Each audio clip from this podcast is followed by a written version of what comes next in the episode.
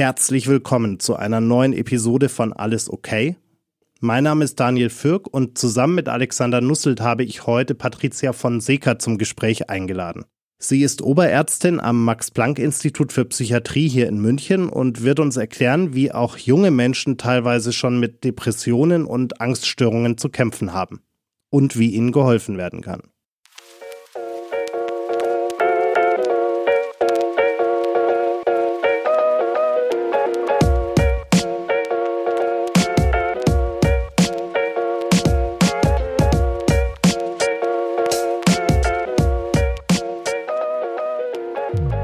Heute dies, morgen das. Immer ist irgendetwas Neues, etwas anderes. Das kann uns schon einmal überfordern, wütend machen und aus der Spur werfen. Es ist okay, wenn es uns manchmal einfach etwas zu viel wird. Lasst uns darüber reden. Herzlich willkommen bei Alles okay, dem Mental Health Podcast mit Alexander Nusselt und Daniel Fürk. Hallo Patricia, schön, dass du heute bei uns bist. Kannst du uns vielleicht mal zum Start einfach kurz erklären, was du eigentlich machst? Hi, genau. Ähm, ich bin Psychiaterin und Psychotherapeutin und arbeite in einer Klinik am Max-Planck-Institut für Psychiatrie. Bin da ähm, Oberärztin auf der Station für affektive Erkrankungen, also für Depressionen und aber auch für Persönlichkeitsstörungen.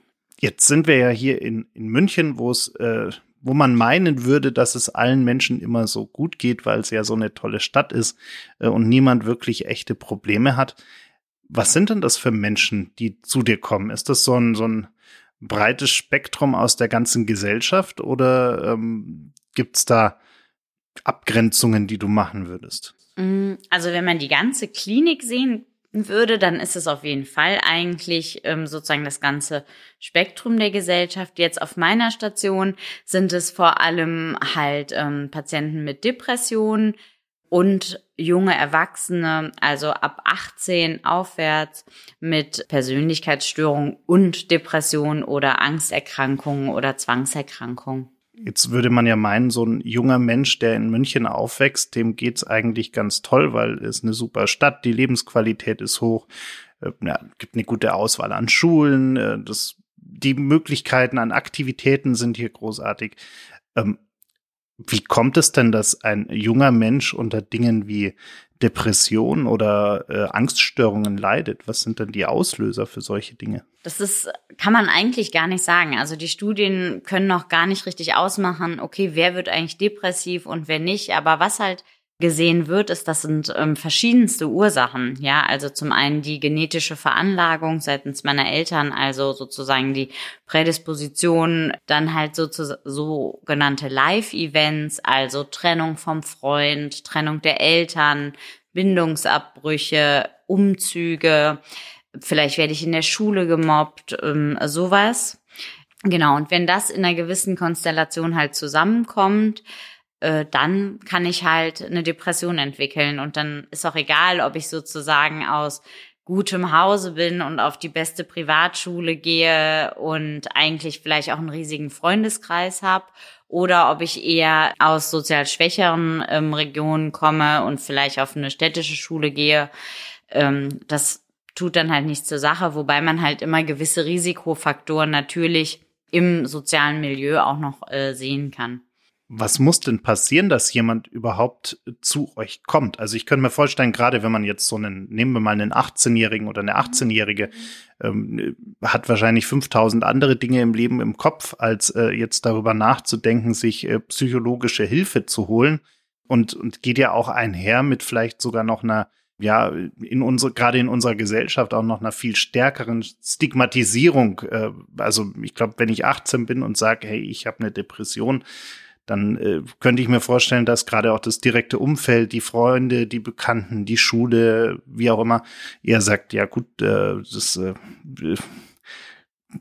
keine Ahnung, äh, alles ein bisschen schräg und es ist eher so der, dann ist es halt jetzt ab jetzt der Außenseiter und so weiter. Also ähm, was, was sind denn die, die, die Dinge, die dann wirklich auch so jemanden äh, dazu bewegen, zu sagen, ich, ich hole mir jetzt wirklich Hilfe? Oder ist es eher, dass die Eltern sagen, du musst jetzt mal dahin gehen? Mm, beides. Also man darf natürlich jetzt auch nicht von so einem 18-Jährigen ausgehen, der irgendwie im Leben steht, wo man denkt, Mensch, ja, hier Sport und beliebt und, sondern ähm, die Patienten leiden ja irgendwie, die kommen schon eigentlich vielleicht nicht mehr richtig aus dem Bett, weil die so antriebsarm sind, ähm, können die Schule schon gar nicht mehr richtig besuchen, haben massive Konzentrationsstörungen, schreiben schlechte Noten. Also das fällt schon dann irgendwie auf, ja. Und die Patienten merken ja selber irgendwie, boah, ich kann nicht mehr, es geht irgendwie nicht mehr, die empfinden auch keine Freude mehr oder keinen Spaß mehr, wenn sie ihre Freunde besuchen oder wenn sie irgendwas mit denen unternehmen wollen, ja. Die hängen dann vielleicht nur dabei ab oder haben auch teilweise suizidale Gedanken, ja. Oft auch dann nochmal mit ähm, in Verbindung mit Alkohol, wo das nochmal vielleicht auch etwas offener zutage tritt, ja Viele junge Erwachsene versuchen das ja und wollen das auch gar nicht warm. Die sagen, nee, und natürlich gehe ich jetzt noch mit feiern, aber ähm, sind dann eher so in der Ecke und denken nur, boah, ich kann nicht mehr, ich bin einfach fertig. Und ähm, aus diesem Leidensdruck heraus, die stellen sich dann schon auch bei uns vor oder gehen zum Hausarzt oder zu einem ambulanten Psychiater, der das dann beurteilt, okay, ist eine Klinik notwendig mm, oder ist vielleicht erstmal eine ambulante Therapie ausreichend. Ich habe vor ein paar Jahren auch jemanden im äh, direkten Umfeld gehabt, äh, der offensichtlich eine, eine Depression hatte oder ja, immer noch hat, vielleicht inzwischen nicht mehr so ausgeprägt. Ähm, und ich habe mir immer gedacht, was, jetzt, jetzt bekomm doch mal deinen Hintern hoch. Egal, was man äh, gemacht hat, egal wie man äh, rangegangen ist, egal wie man versucht hat, diese Person zu motivieren. Es war, oh nee, keine Lust und nee und heute nicht und morgen nicht und nee und oh, einen anderen Job suchen, nee, und Bewerbung, ach nee, auch nicht alles irgendwie. Also diese, diese, da, da verzweifelt man ja wirklich so als äh, jemand, der das mitbekommt und sich immer denkt, hey, äh, kann doch nicht sein. Du musst doch selber mal verstehen, dass es jetzt wichtig wäre. Äh, was, was ist dann das, was da in den Köpfen dieser Menschen passiert? Also was, was löst denn da das aus, dass man auf einmal überhaupt keine, keine Energie mehr hat und, und völlig träge ist. Man weiß es ehrlich gesagt gar nicht, ja. Also es gab ja sozusagen so in diesen 60er, 70er Jahren gab es ja diese Hypothese, okay, irgendwie dem Patienten fehlt nur Adrenalin, diese äh, Katecholmangelhypothese war das. Dann hat man gesehen, okay, irgendwie bei der Emotionsverarbeitung haben irgendwie auch noch Serotonin und Dopamin irgendwie anscheinend spielen die noch eine Rolle. Dann wurde es diese Monoamin-Mangelhypothese. Äh, was natürlich auch irgendwie der ähm, Angriffspunkt für die Medikamente ist und immer noch. Also die Antidepressiva greifen ja genau bei dem Serotonin, bei dem Noradrenalin an. Aber schlussendlich sieht man auch hier sind so ein paar offene Fragen, weil eigentlich greifen die Medikamente ja unmittelbar an. Der Effekt aber ist meistens irgendwie erst nach drei bis vier Wochen. Also irgendwie ist das auch schwer zu erklären. Und das ist immer so ein bisschen gemein. Man sagt den Patienten oder die kriegen oft von den Angehörigen zu, ja, Mensch, reiß dich doch mal zusammen und ist doch jetzt, komm, was soll das? Und warum bist du denn so ablehnend? Und hier, dein Kumpel hat angerufen oder deine Freundin und was ist los? Aber äh, die Patienten können es einfach nicht. Also manche sind so gehemmt, die würden gerne oder es kostet die halt mega Energie. Also wenn die dann aufstehen, sich fertig machen, Zähne putzen und so, dann ist das wie für ein, äh, wie als ob die einen Marathon gelaufen wären, weil die einfach so fertig sind und weil das sie halt total anstrengend, weil man darf halt eine Depression nicht unbedingt mit einer äh, Befindlichkeitsstörung, ja, die wir wahrscheinlich alle mal haben, so Montagmorgen oder so. Denkt man sich auch so, okay, ich würde jetzt auch gern liegen lassen. Das ist aber halt keine Depression. Eine Depression ist halt leider wirklich eine schwere Erkrankung, ähm, die in verschiedenen Schweregraden zu bemessen ist, aber die halt gewisse Kriterien erfüllen muss. Jetzt hast du gerade schon Medikamente angesprochen. Würdest du denn sagen, dass jemand, der wirklich eine echte Depression hat, ohne Hilfe und auch vielleicht ohne Medikamente, aber in erster Linie mal erstmal ohne Hilfe, ohne professionelle Hilfe da gar nicht rauskommen kann? Zum einen hat es natürlich damit zu tun, welchen Schweregrad. Also man unterscheidet ja leicht, mittel und schwer. Und das andere ähm, ist halt, es ist ein episodischer Krankheitsverlauf, ja. Also eine Episode kann man so sagen, kann Wochen bis Monate dauern, aber dazwischen sind die Patienten meistens dann ähm, doch auch wieder beschwerdefrei. Natürlich gibt es auch chronische Verläufe, ja keine Frage, das ist aber jetzt nochmal ein geringerer Anteil. Aber grundsätzlich ist eine Depression ein episodischer Verlauf. Sprich, wenn man jetzt sozusagen maximal ein halbes Jahr ausharren würde, kann es auch zu einer Besserung kommen. Ja. Aber es ist halt schwer zu ertragen. Ob man immer Medikamente geben muss, ich finde immer, man muss den Patienten mit an Bord haben. Das ist das A und O. Und der Patient, auch wenn es mega anstrengend für ihn ist, muss sein, sein Verhalten ändern, muss auch therapiemotiviert sein. Wenn das nicht vorhanden ist, selbst bei der schwersten Depression, ist es schwer, überhaupt einen ähm, Erfolg hinzubekommen. Und ähm, wir haben Patienten, die sagen, sie wollen auf keinen Fall Medikamente nehmen, nur Psychotherapie finde ich total gut. Wenn ich damit eher eine therapeutische Beziehung aufbauen kann, mega, wieso nicht? Und wenn der Patient nach vier Wochen oder nach fünf Wochen merkt, boah, shit, irgendwie, ich schaff's halt nicht alleine durch Psychotherapie, vielleicht versuche ich's doch mal. Okay, aber dann ist das sein Wunsch und dann können wir damit viel besser arbeiten, als wenn ich sage, nee, Sie müssen jetzt sofort was nehmen, äh, sonst wird das hier alles nichts. Bringt nichts.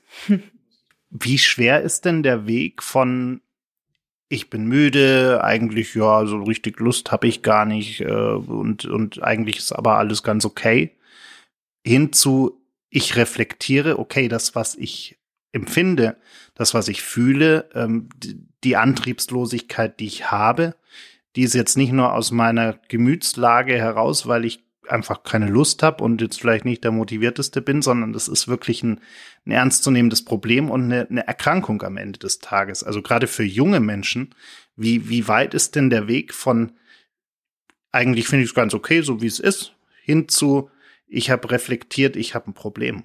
Ja, also eigentlich bemisst man das halt am Leidensdruck und dann gibt's halt auch wirklich diese diagnostischen Kriterien. Und wenn man die so ein bisschen ähm, sich näher ansieht. Also zum Beispiel müssen die Symptome, also diese schwer depressiven Symptome mindestens zwei Wochen vorliegen. Ja, an der Mai, also hauptsächlich der Zeit.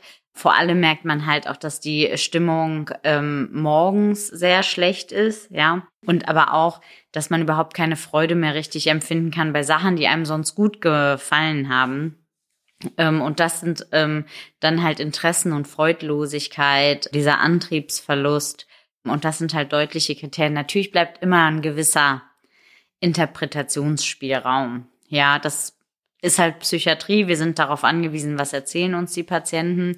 In der Klinik haben wir immer noch mal den Vorteil, wir sehen sie in diesem strukturierten Alltag. Wir sehen sie mehrere Wochen, ja, wie verhalten sie sich, wie verhalten sie sich im direkten Kontakt mit den Therapeuten, wie verhalten sie sich im Kontakt mit den Mitpatienten. Äh, das ist nochmal sozusagen der Vorteil natürlich, äh, dass man das dann nochmal anders ähm, therapeutisch nutzen kann oder auch vom Schweregrad einteilen kann. Aber schlussendlich ist es halt der Leidensdruck. Du hast gesagt, bei euch auf Stationen liegen Patientinnen, die sowohl an Depressionen leiden als auch Angststörungen. Was ist denn da der Unterschied? Also Angststörungen ist eigentlich jetzt auch nur so ein Überbegriff. Den Angststörungen muss man jetzt auch nochmal differenzieren. Es gibt eine generalisierte Angststörung, ähm, die sich dadurch auszeichnet, dass ich mir ähm, viele Sorgen mache, viele alltägliche Sorgen mache. Ähm, ich befasse mich zum Beispiel damit, wenn jetzt meine Familie oder mein Partner irgendwie rausgehen oder zur Arbeit fahren und dann höre ich irgendwie, das ist ein S-Bahn-Unglück gewesen. Ist jetzt gerade nicht so günstig, ne? Mit dem S-Bahn-Unglück. Aber oder der oder der Partner hat nicht angerufen oder so, dass ich dann direkt sage so, oh mein Gott, da ist was richtig Schlimmes passiert, da mache ich mir Sorgen, dann versuche ich hier hinterher anzurufen und das ist dann nicht irgendwie jetzt, dass ich den Partner oder die Familie einengen will, sondern weil die Patienten sich äh, wirklich Sorgen machen, die beschäftigen sich immer mit so Alltagsängsten ähm, und das ist sehr belastend. Dann gibt es zum Beispiel die ähm, Agoraphobie, also oder auch die äh, Panikstörungen. Genau, also da gibt es verschiedene Erkrankungen. diese Angst, also normalerweise ist Angst ja eine ganz normale Emotion, ja, und die ist auch gut, dass wir die haben von der Evolution her, denn ähm, wenn irgendwie ein Tiger vor uns stand, ja, dann ähm, entweder wir haben Angst oder wir sind äh, aggressiv. Das hilft uns dabei, dass wir die Situation einschätzen, okay, müssen wir, können wir jetzt kämpfen oder sollten wir eher fliehen? Also eigentlich total gut. Angst löst auch gewisse ähm, vegetative Symptome aus, also Herzrasen, Schwitzen, Atmung geht schneller, damit wir halt bereit sind, okay, wir können jetzt entweder kämpfen oder laufen. Und dann zum Beispiel äh, die Verdauung wird eingeschränkt, ja, wir haben ähm, jetzt nicht gerade irgendwie äh, Lust auf Sex oder so, sondern wir müssen irgendwie ums Überleben kämpfen. Diese Reaktion ist jetzt sozusagen bei uns äh, Menschen so ein bisschen fehlgeleitet worden, dass es zum Beispiel gewisse Situationen oder gewisse Auslöser gibt, die dann diese Reaktion, die schon heftig ist, ausgelöst wird und ähm, die Patienten dann wirklich zum Beispiel jetzt so diese Panikattacke bekommen mit Herzrasen, Schwitzen, Luftnot. Ja, die denken dann vielleicht auch manchmal, Gott, muss ich jetzt sterben, weil diese Symptomatik ist halt so schlimm. Genau, und dann verlassen sie meistens die äh, Situation. Und das ist leider genau der falsche Mechanismus, weil die Angst ähm, ist, ich sage mal, das ist echt so eine gemeine Erkrankung, weil wenn man ähm, sich den Ängsten nicht aussetzt oder Sachen vermeidet, dann wird die Angst größer und die greift immer weiter um sich und so, dass die Patienten schlussendlich dann ähm, extrem eingeschränkt sind in ihrem Alltag. Also wenn ich vielleicht am Anfang gesagt habe, boah ja, ich ich fahre nicht nach Berlin, weil das ist mir zu groß, so eine Großstadt oder so, dann, ähm, dann vermeide ich Berlin. Dann denke ich mir irgendwann, naja, eigentlich ist München ja, pff, München ist eigentlich auch nicht gut, ich ziehe mal aufs Land, ist besser. Und dann geht es immer so weiter, jetzt so ein bisschen plakativ dargestellt. Ähm, und irgendwann gehe ich nicht mehr in den Supermarkt. Dann hat man auch je nachdem vielleicht noch so ein Hilfsnetzwerk. Der Mann kauft dann immer nur noch ein und das fördert die Erkrankung. Und die Patienten müssen sich halt echt an den Ängsten stellen, was aber jetzt so leicht gesagt ist und ähm, aber doch viel Anstrengung kostet. Das ist ja ein Aushalten, was es da fordert, ja, also dieses in der Situation bleiben zu können, nicht zu reagieren, sondern erst mal auszuhalten und abzuwarten und mal zu schauen, was da passiert. Denn das, woher es kommt evolutionär, wie du es beschrieben hast, ist ja ein Fluchtreflex für eine lebensbedrohliche Situation. Und das Gefühl ist ja unabhängig davon, ob das jetzt eine lebensbedrohliche oder nicht lebensbedrohliche Situation ist. Und wir empfinden das und wir können das im Endeffekt, wenn ich das jetzt so richtig verstanden habe, wir können das sogar kultivieren. Also wir können dazu beitragen, dass es mehr wird, dass es, ja, und, und, und, und ich greife jetzt mal ganz tief in die Klischeekiste. Ist es so ein Frauenthema vielleicht auch? Ich habe jetzt so gerade so Bilder im Kopf. Die Frau, Hausfrau vielleicht, die früher daheim geblieben ist und gesagt, ja, mach gut, schön auf die Arbeit mhm, oder, mhm. und ähm, oder oder wie kann ich das greifen? Nee, es betrifft äh, Männer und Frauen. Ähm, Frauen sprechen es ähm, öfter an eher. Das hat wahrscheinlich auch wieder so ein bisschen mit der sozialen Akzeptanz zu tun. Schlussendlich gibt es halt auch diese gemischten Erkrankungen, weil dadurch, dass man zum Beispiel irgendwie zunehmend angespannt ist oder so im Rahmen von einer depressiven Symptomatik, werden auch Ängste deutlicher, weil man einfach immer schon so ein erhöhtes Anspannungsniveau hat. Du hast eben gerade gesagt, man muss das aushalten. Ähm, das ist dann sozusagen das, was man halt therapeutisch nutzt. Also man muss sozusagen die Situation, die ja an sich jetzt halt nicht lebensbedrohlich ist, sondern ich fahre vielleicht zum Beispiel nur U-Bahn oder befinde mich auf einem großen Platz. Ja, das ist in per se jetzt keine lebensbedrohliche Situation. Und das nutzen wir dann halt psychotherapeutisch, dass wir mit dem Patienten erstmal so besprechen, eine Angsthierarchie, erstmal auch vermitteln, okay, was ist eigentlich eine Angsterkrankung? Und dann geht man sozusagen mit denen in die Exposition und äh, sucht halt äh, Situationen äh, gezielt auf, wo sie diese Ängste haben. Und dann ist es nicht aushalten, sondern die müssen wirklich in diese Angst gehen und äh, müssen dann wirklich in sich reinhören, so, okay, krass, schlägt mein Herz jetzt, oh Gott, ja, es schlägt mega, mega schnell und oh Gott, ja, ich merke jetzt, die Atmung geht schneller und das müssen die sich richtig bewusst machen, dass die jetzt gerade von der Angst heimgesucht werden, um die Reaktion dann schlussendlich wieder ähm, abzumildern, beziehungsweise wieder loszuwerden. Ich stelle mir das therapeutisch ziemlich schwierig vor. Oder kann ich es mir so vorstellen, dass bei euch auf Station jetzt Spinnen rumkrabbeln, Schlangen zur Hand sind oder ihr einfach mal den Patienten einfach mal irgendwo hinfahrt an den Ort des Grauens sozusagen, damit diese Angst oder, oder wie geht ihr davor? Ja, deswegen behandle ich immer gerne Flugangst. Das sind immer die Flüge Karibik und zurück. nee, aber ähm, solltest du noch einen Assistenten suchen? genau. Ich, ich stünde zur Verfügung. Ja, ähm, also man, man, ähm, das ist immer unterschiedlich mit den Patienten, je nachdem, wo die Angstsituation ist und ähm, die suchen wir dann auch auf. Also dann geht der Therapeut halt je nachdem ähm, mit dem Patienten, also die verlassen dann auch die Klinik. Schlussendlich sind die Patienten jetzt ja nicht alle so bettlägerig, wie man sich vielleicht eine internistische Station vorstellt, sondern ähm, da wird morgens ziehen sich alle an, verlassen ihre Betten und dann sind die auch den ganzen Tag unterwegs und ähm, machen ihr Therapieprogramm, machen die Gruppen, haben ihre Einzelgespräche ähm, und dann noch halt die Spezialtherapien wie Ergotherapie, Physiotherapie und so weiter. Genau. Wenn ich jetzt dieses Gefühl der Angst oder vielleicht in anderen Formen, wenn ich jetzt von mhm. Sorge spreche oder von mhm. Furcht äh, und dergleichen, gibt's da irgendwie ein gegenteiliges Gefühl dazu? Gibt es da irgendwas, was ich benennen kann oder ist es einfach nur die Freiheit von Angst? Also wie, wie, wie fühlt sich das eigentlich an, wenn ich keine Angst habe?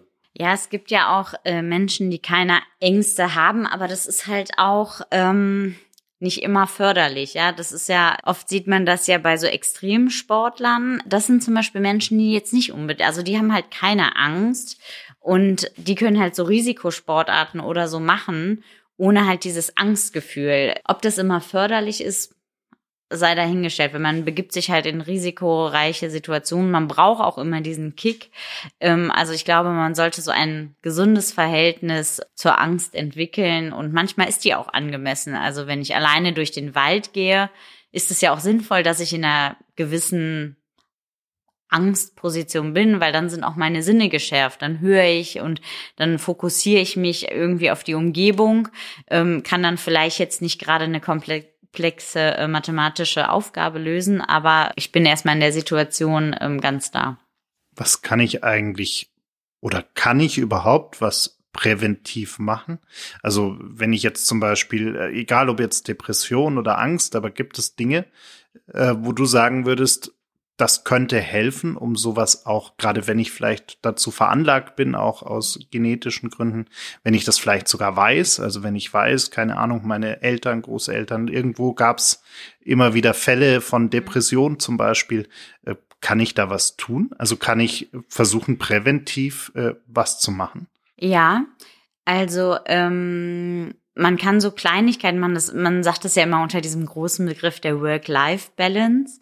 Ähm, aber es gibt so ein paar kleine Sachen, dass man sich so Auszeiten in den Alltag einräumt. Und zwar, dass man einfach so das generelle Anspannungsniveau, was wir haben, vielleicht je nachdem, vom Job oder vom psychosozialen, egal ob ich jetzt arbeite oder ob ich eine Mutter irgendwie bin, die den ganzen Tag mit den äh, Kids zusammen ist, was genauso fordernd ist, äh, dass ich trotzdem kurze Momente habe, wo ich mich einmal kurz sozusagen ins Hier und Jetzt, bevor das so Achtsamkeitsübungen ähm, sind da ganz hilfreich. Also, dass ich zum Beispiel, oder eine Atemübung, ja, einmal tief einatmen sozusagen, dass ich den Bauch richtig rausdrücke und dann durch die Lippenbremse ausatme, kurz. Und das mache ich vielleicht so drei, vier Mal, ja.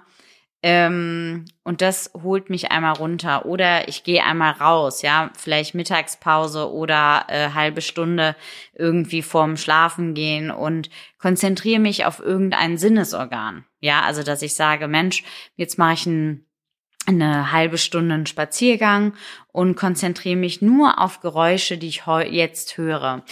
Weil das bringt mich daraus, aus diesen Gedanken, okay, was muss ich eigentlich alles morgen noch machen? Was habe ich gestern eigentlich verpasst und so, sondern man fokussiert sich halt wirklich nur auf das, was ich höre oder das, was ich sehe. Ich achte nur auf Brauntöne.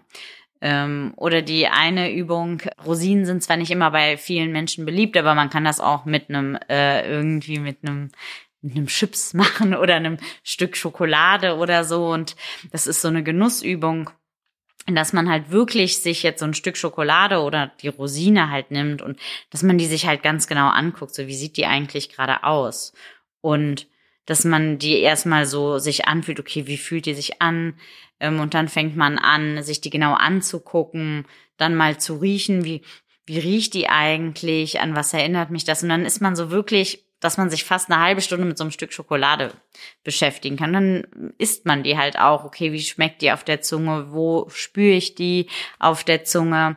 Dass man sich das wirklich, aber immer komplett ohne Bewertung. Also nicht jetzt sagen, okay, die schmeckt mega gut oder äh, die hat gerade 500 Kalorien, oh mein Gott, sondern wirklich komplett wertfrei sagen, okay, mega. Das, was du jetzt beschrieben hast mit diesem, ich, ich konzentriere mich ganz stark auf das, was jetzt im Moment ist. Also dieses Jetzt, da gibt's ja Bücher darüber. Ähm, es ist aus dem Thema Achtsamkeitsübungen. Mhm. Das heißt, das ist etwas, was ihr selbstverständlich auch in der Therapie einsetzt, um den Menschen was zu ermöglichen. Genau, wir setzen das in der Therapie ein, um zu ermöglichen, dass man sozusagen einmal das Stresslevel so ein bisschen senkt und dass man äh, schafft, sich eine kurze Auszeit äh, zu gönnen. Selbst wenn der ähm, Alltag komplett durchgetaktet ist oder so. Ähm, und dadurch, dass ich es immer öfter mache und dass ich es vielleicht auch mal übe in stressfreien Situationen, äh, lernt der Kopf das einfach. Und ich merke einfach, okay, krass, das hilft mir gerade, dass ich mich fünf Minuten einmal kurz runterfahre und dann kann ich auch wieder Gas geben. Aber ähm, das tut dem Körper halt einmal gut und wirkt vor allem präventiv. Würdest du sagen, da helfen auch diese ganzen Apps, die die letzten Jahre hochgekommen sind, äh, Headspace und wie sie alle heißen? Ist dieses größere Bewusstsein in der Bevölkerung für das Thema Achtsamkeit auch für deine Arbeit am Ende des Tages hilfreicher, weil zum einen präventiv mehr getan wird, aber vielleicht auch wenn ein Problem da ist, das Bewusstsein, dass ich mir Hilfe hole, größer ist? Ja, also man muss es natürlich auch umsetzen und das ist immer so ein bisschen die Krux, ja, dass man es dann wirklich auch anwendet oder dass man es auch wirklich mal übt. Ja, natürlich ist der Effekt nicht sofort da, nur weil ich mir eine Atemübung mache oder so eine Achtsamkeitsübung, bin ich nicht direkt mega gechillt, sondern ich muss es halt auch üben und ich muss es auch neu lernen. Das ist sozusagen auch eine neue Verhaltensweise. Aber äh, die Apps und so sind schon wirklich hilfreich, insbesondere auch finde ich, um Zeiten bis zu einer Psychotherapie Psychotherapie zu überbrücken, weil manchmal fordern die ja auch so ein, ähm, so ein bisschen auf sich zu achten oder gewisse Situationen zu beschreiben. Und ähm, das hilft dann schon, gewisse Trigger vielleicht mal auszulösen oder ein gewisses Muster in Situationen oder in meinem Verhalten zu erkennen. Dafür sind die Apps ähm, schon hilfreich. Die werden jetzt nicht unbedingt, glaube ich, einen äh, kompletten Therapeuten ersetzen, aber unterstützend finde ich die auf jeden Fall ähm, sehr gut. Wenn ich mir jetzt so Sachen anschaue, du hast jetzt die Apps schon angesprochen, Daniel, aber wenn ich mir so Sachen anschaue wie den Ring oder die, die Watches, die Smartwatches, die ja schon bestimmte Informationen von uns sammeln, sind es auch Informationen, die uns vielleicht ein bisschen dabei helfen können, da achtsamer zu werden an der Stelle? Ja, genau. Also äh, es gibt ja ähm, genau, diese Übungen, Atemübung oder jetzt sei kurz achtsam und so. Man muss sich natürlich darauf einlassen. Ähm, und ich glaube jetzt, nur weil ich eine Achtsamkeitsübung mache, werde ich äh, jetzt nicht eine Depression verhindern. Das sind dann schon noch mal ein paar andere Aspekte mit drin. Aber wenn man jetzt sagt, boah, nee, digital und so, das sagt mir alles nicht zu, dann kann man auch immer noch mal sozusagen zum alten Tagebuch äh, zurückkommen, dass man einfach sich eine feste Zeit am Tag nimmt ähm, und sich einfach noch mal mit dem Tag auseinandersetzt und sagt so, okay, was ist vielleicht gut gelaufen, was ist schlecht gelaufen oder den Tag unter einer bestimmten Fragestellung noch mal beleuchtet, was was war gut oder wie habe ich mich gefühlt. Ähm, oder was hat mir Angst gemacht, ähm, genau. Aber das hilft halt auch nochmal so ein bisschen zu reflektieren und durch diese Routine, dass ich vielleicht immer 10 Minuten oder 20 Minuten mir für dieses Tagebuch nehme, ähm, hilft auch schon, den Stresspegel so ein bisschen zu senken. Das ist jetzt so ein typisches Single-Rezept, würde ich sagen, wo das ganz gut funktioniert. Jetzt könnte man ja sagen, wenn man in einer partnerschaftlichen Beziehung ist, da kann man sich ja auch gegenseitig unterstützen dabei. Also was mir jetzt, als du das erzählt hast, durch den Kopf gegangen ist, man könnte jetzt ein Ritual draus machen, beim Abendessen zum Beispiel über den Tag zu sprechen. Mhm. Was wäre denn da aus deiner Sicht ganz wichtig, worüber man da spricht miteinander? Ja, ähm, das würde helfen. Also Routine ist immer gut. Aber natürlich ist, sobald ich natürlich wieder in Interaktion trete, ähm, bekomme ich natürlich auch ein Feedback darüber. Habe ich mich richtig verhalten? Habe ich mich nicht richtig verhalten? Ähm, ich habe ein gewisses soziale Erwünschtheit. Bin ich wirklich so schonungslos ehrlich, wie ich es in einem äh, Tagebuch zum Beispiel schreiben würde? Das ist nochmal so, dadurch, dass das so ein hochprivater Raum ist, bin ich da nochmal ehrlicher und glaube ich auch reflektierter über mein Verhalten selbst. Aber sonst tut das natürlich schon gut, dass man den Austausch hat, die Interaktion nochmal mit dem Partner.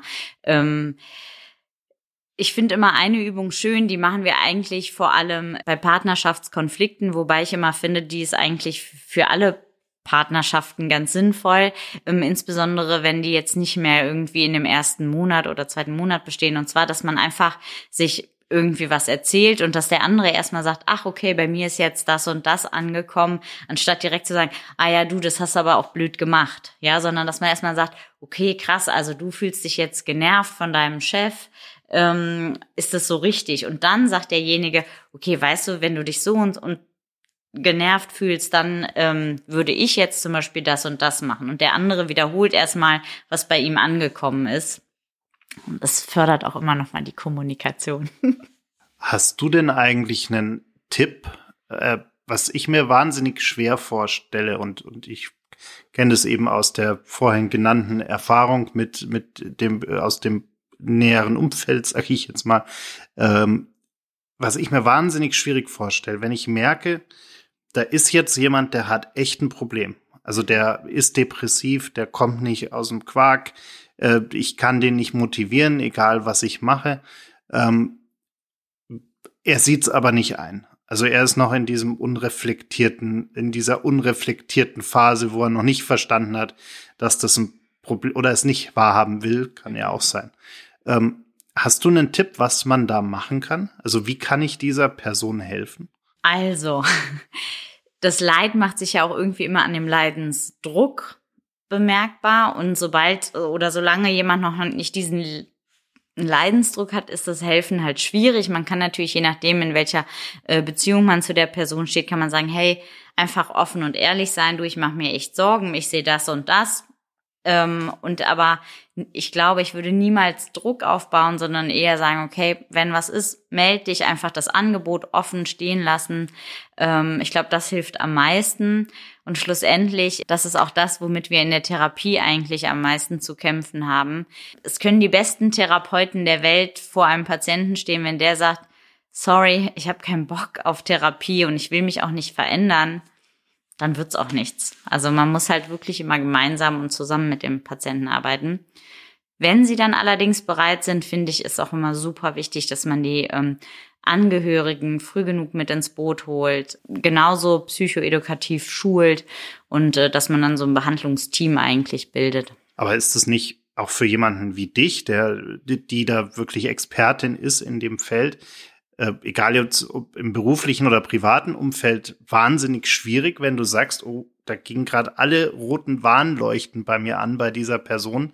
Eigentlich weiß ich schon, worauf es hinauslaufen wird, wenn diese Person jetzt nicht irgendwie was anderes macht.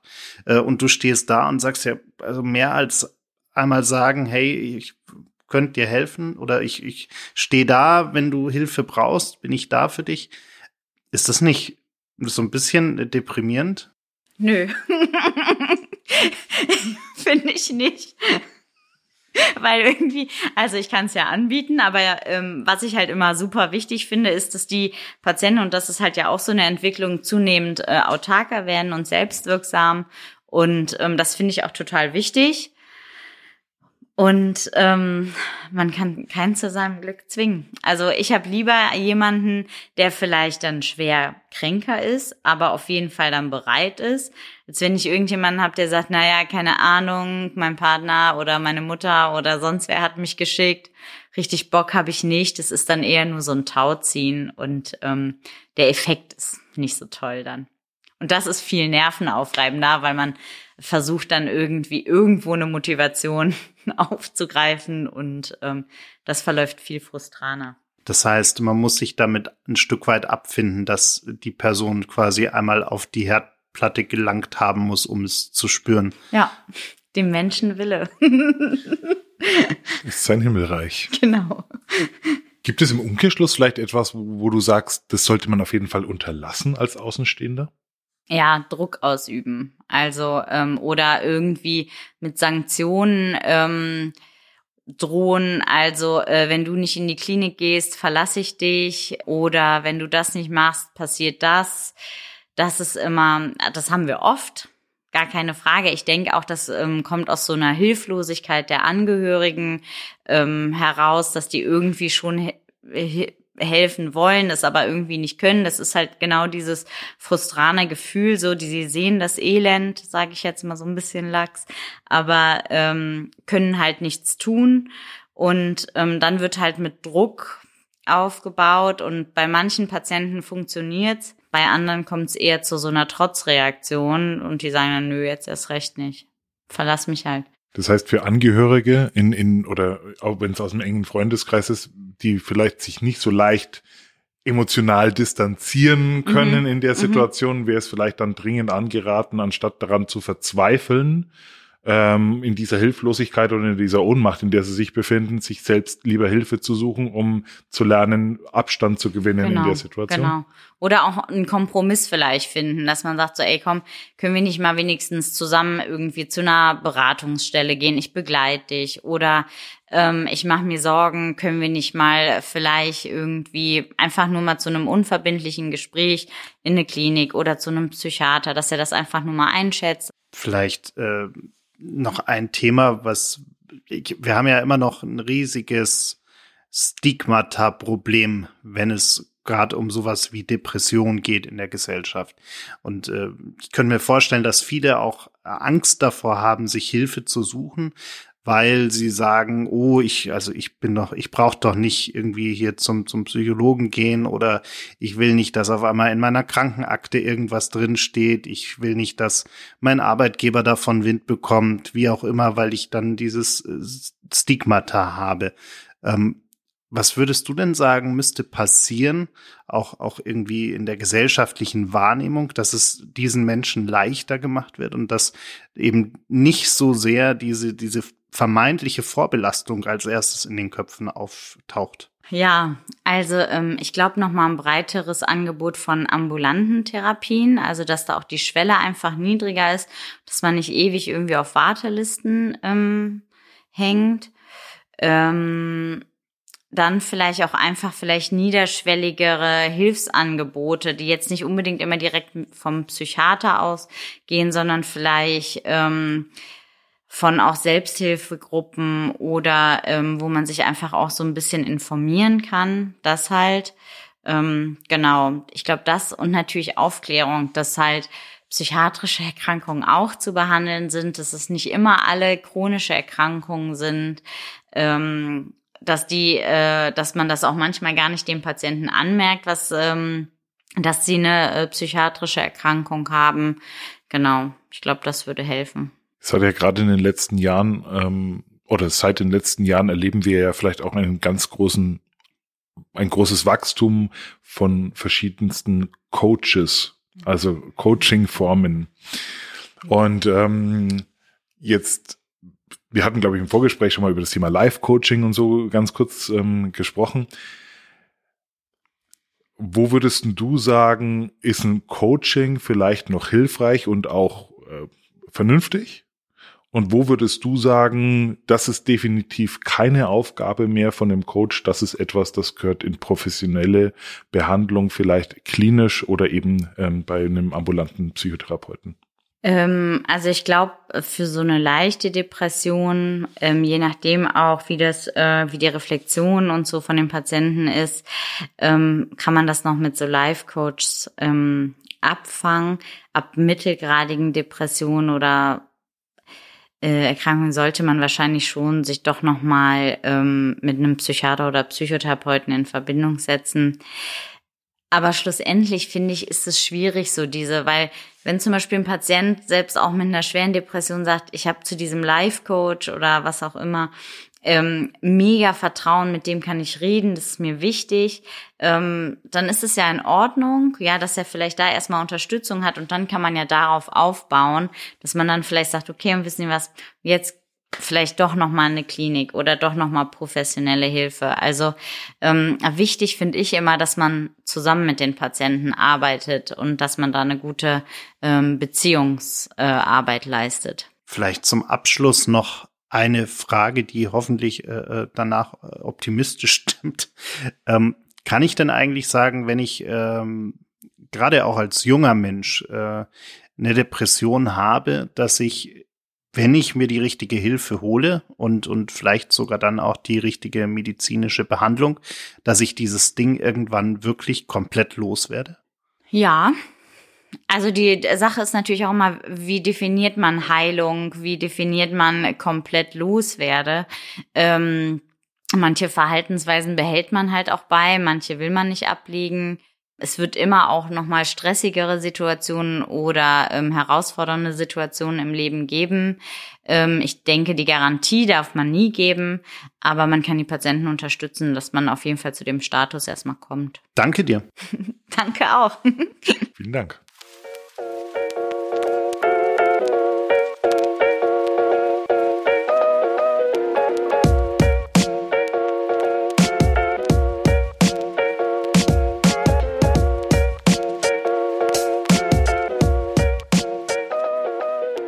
Alles okay? Der Mental Health Podcast mit Alexander Nusselt und Daniel Fürk. Produziert in den 48 Forward Studios in München.